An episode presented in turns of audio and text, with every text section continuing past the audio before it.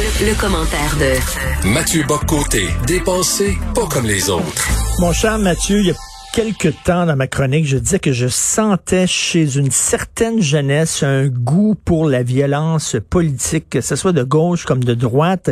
Et je suis content de ne pas être seul à penser ça. Tu partages aussi euh, ce sentiment-là. Oui, alors j'avais, euh, de, la même manière que toi, j'avais repéré ce sentiment, euh, cette montée cet effritement de ce que j'appelle le, consensus libéral de nos sociétés, c'est-à-dire on est en désaccord sur des tonnes de choses, mais le désaccord s'exprime par l'argumentation, par le débat, par l'espace public. Mmh. Et moi, j'avais dans, je pense dans mon livre précédent, je parlais du réchauffement global des passions politiques. Et, et je crois qu'on est témoin de ça aujourd'hui. Et l'été qui vient de se terminer, qui se termine, est très révélateur de ça. D'un côté, on l'a vu aux États-Unis, les manifestations euh, du mois de juin euh, ont vite dégénéré en émeutes et ainsi de suite. Euh, donc une protestation donc, tout à fait légitime contre le racisme qui se transforme assez rapidement, hélas, en manifestations nombreuses où non seulement on s'en prend à des, des statuts sur le mode de l'iconoclasme, mais très rapidement, on va plus loin. Et là, c'est l'émeute, c'est la violence, c'est euh, de l'intimidation, c'est et ça, on le voit, des, des menaces de mort. Mmh. Euh, donc, ça, on l'a vu dans certains quartiers euh, dans Seattle, euh, à Portland, on l'a vu à Chicago. Bon, et là, en ce moment, avec le mouvement anti-masque, on voit monter de plus en plus des menaces euh, dirigées contre euh, les figures des figures publiques, en classe politique, pas classe politique, mais au-delà même des menaces de mort, il y a une passion de la radicalité, une passion de la violence et de l'injure ordurière. On cite certaines personnes, puis là, on les traite de tous les noms disponibles pour les humilier, comme s'il s'agissait de rouler dans la fange, rouler, rouler euh, de, de, plonger dans le marécage les, les figures publiques contestées. Et à travers ça, qu'est-ce qui s'exprime? Premièrement, le, désir tout simplement d'en finir avec quelqu'un qui est plus un adversaire mais un ennemi. Deuxièmement, le fait que dans une société très polarisée, eh bien, certains en viennent à prendre au sérieux des rhétoriques incendiaires et ils se disent, mais là, si on est vraiment devant des nazis devant soi, et le mot nazi ou fasciste est utilisé à toutes les sauces, si on est vraiment devant la dictature sanitaire au sens strict, eh bien, il faut entrer en résistance, R majuscule. Et à travers tout ça, eh bien, c'est, moi, c'est pour ça que une forme de pessimisme devant ça, j'ai tendance à me dire que la, période de la délibération démocratique éclairée, où il était possible globalement de débattre du fond euh, sans pour autant en venir aux baïonnettes, euh, j'ai l'impression que c'était une espèce de bulle pacifique dans l'histoire du monde, la deuxième moitié du 20e siècle, et que là, on en revient à cette vieille évidence que les hommes, comme j'aime dire, aiment s'échanger des idées en se tapant sur la gueule. Et moi, je, je, je, je résumerais ça. Êtes-vous René Lévesque ou Jean Croze? En 1981, Jean Croze se pointe au congrès du Parti québécois, se fait applaudir. René Lévesque consterné, découragé. René Lévesque qui, euh, qui partageait la même cause que Jean Croze, mais pas, pas les mêmes moyens. René Lévesque qui était un démocrate, qui disait on peut faire avancer notre cause par le processus démocratique. Jean Croze qui, lorsqu'il était plus jeune, disait non, au contraire, faut euh, absolument prendre la voie armée. Donc, est-ce que vous êtes René Lévesque ou Jean Croze? Ben alors, euh, je, je déplacerais, je, vois ce que tu veux dire, mais je le déplacerais sur un autre registre. C'est-à-dire en 81, Jacques Rose euh, était dans un congrès de parti politique. Il n'était plus, euh, il était plus au FLQ. C'est donc, mm. on pourrait dire qu'il avait, il avait rompu. Je sais pas s'il avait rompu, mais à tout le moins, il avait pris ses distances avec son passé, son passé felkiste ou son passé euh, à prétention révolutionnaire. Mais moi, je, je, je, je, rajouterais une coche en fait dans l'interprétation. C'est que je crois qu'on se trouve devant quelquefois des gens non seulement qui se croient autorisés à prendre euh, les, les, armes ou alors qui se croient autorisés à verser dans la violence hein, parce que leur cause est tellement juste dans leur esprit qu'elle ne saurait tolérer la contradiction. Mais je pense qu'il y a une autre dimension qu'on doit nommer, c'est ce que j'appelle l'érotisme de la violence. Hmm. C'est-à-dire, il y a une, la, discussion est par définition désagréable et à certains égards, l'autre s'entête à pas penser comme moi. Je, lui explique, je lui réexplique qu'est-ce qu'il fait à pas comprendre. Ça devient frustrant. Et la démocratie, de ce point de vue, elle est toujours, à certains égards, frustrante parce qu'elle nous oblige à cohabiter avec des gens qui ont ce culot de ne pas penser comme nous. Bon, et je dirais que tout le génie de la démocratie consiste à nous amener à avoir une grandeur dans cette insatisfaction, c'est-à-dire une société où ce désaccord est le signe d'une véritable richesse de pensée. Là, on entre dans cette, ce basculement où il y en a qui ils, s'excitent à l'idée de la violence. Hein. La violence politique, Roger Caillois avait des pages lumineuses là-dedans euh, dans son, son petit texte sur l'esprit des sectes, dans son livre Destin et Société.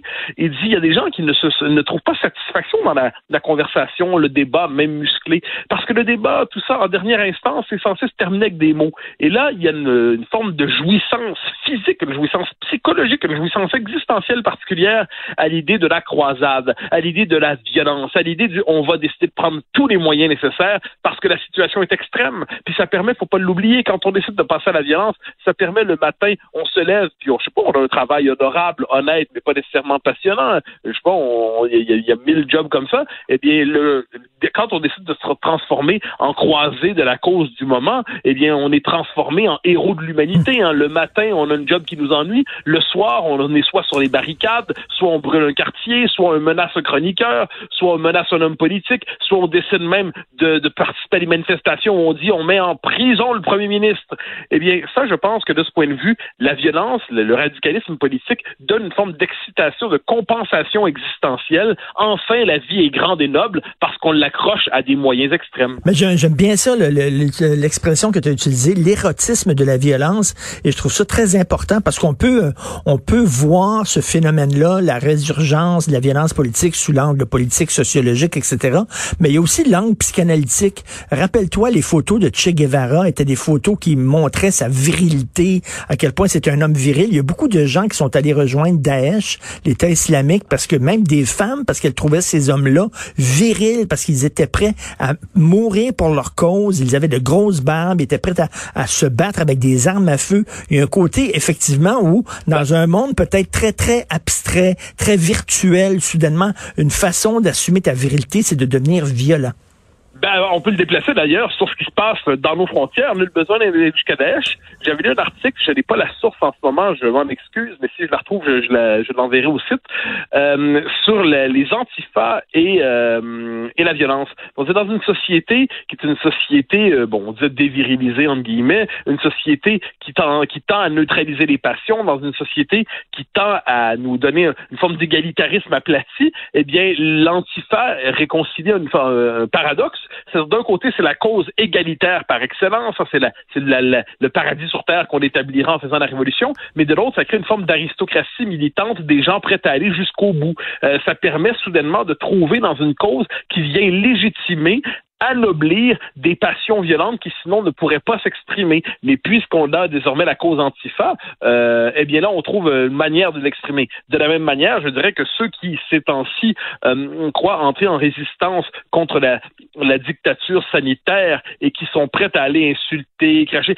ça donne le sentiment d'un coup de sortir de sa propre torpeur. Là, oh là là, soudainement, on a enfin le côté, euh, l'existence redevient excitante. Et moi, devant tout ça, je, alors je serais euh, euh, Pepper Bock, comme qui dirait, mais je vais, euh, je vais plaider pour le charme de la chaise berçante et du débat démocratique rationnel. Je pense qu'il est normal qu'il y ait plusieurs idéaux dans une Moi, je ne suis pas de ceux qui disent on a tous les mêmes idéaux, mais on n'a pas les mêmes objectifs. Non, non, non. On n'a pas tous les mêmes idéaux, manifestement. On ne hiérarchise pas tous de la même manière les valeurs. On n'est pas tous emportés par les mêmes imaginaires. Mais le génie de la démocratie consiste à dire que en dernière instance, la délibération est possible. En dernière instance, il est possible de choisir. Et en dernière instance, dans quatre ans, dans cinq ans, dans sept ans, si vous n'êtes pas content, on revotera et ce sera votre tour. Et ça, je pense que c'est cette psychologie démocratique qu'il nous faut reconstruire, rendre la démocratie désirable parce qu'elle elle permet une délibération éclairée qui touche l'homme dans ce qu'il a de plus haut plutôt que dans ce qu'il a de plus bas. Il faut accepter l'imperfection. Churchill disait, c'est pas le meilleur système. La démocratie, c'est le moins pire qu'on a trouvé. Dans les années 30, on était tanné de l'imperfection de la démocratie. On voulait un système parfait. Donc, il y a des gens qui sont allés à l'extrême gauche chez les communistes. Il y a des gens qui sont allés à l'extrême droite chez euh, les nazis ou chez les fascistes parce qu'on on, cherchait un système parfait qui, qui répondait à toutes nos attentes. Alors non, la démocratie, elle est belle parce qu'elle est imparfaite. Mais je suis absolument d'accord avec ça. Et ça, c'est la, la, la, comparaison des années 30, on en abuse souvent, mais là-dessus, elle est fondamentale. C'est-à-dire là, pour vrai, euh, on, on, se souvient de cette époque où la démocratie était jugée universellement décevante. Il fallait être un peu plouc pour aimer la démocratie dans les années 30, apparemment. Qu'est-ce qu'il y avait de si charmant à se défendre des sociétés que l'on disait décadentes, hein, alors que les régimes de force d'un côté et de mm. l'autre étaient sensiblement plus inspirants? Eh bien non, euh, moi, je, je, crois que là-dessus, euh, c'est une mémoire qu'on doit conserver. Le fait que nos démocraties, dans toutes leurs imperfections, sont infiniment préférables aux régimes euh, qui, prétendent nous sauver, des régimes à prétention salvatrice, des régimes qui prétendent nous délivrer du mal une fois pour toutes, des régimes qui prétendent transfigurer l'existence, mais qui asservissent l'homme, qui le domine. Et de ce point de vue, nos, nos, démocraties imparfaites sont infiniment plus désirables que les faux paradis promis par les totalitaires. Tout à fait. Vive l'imperfection. Merci beaucoup. Bon week-end, Mathieu. Allez.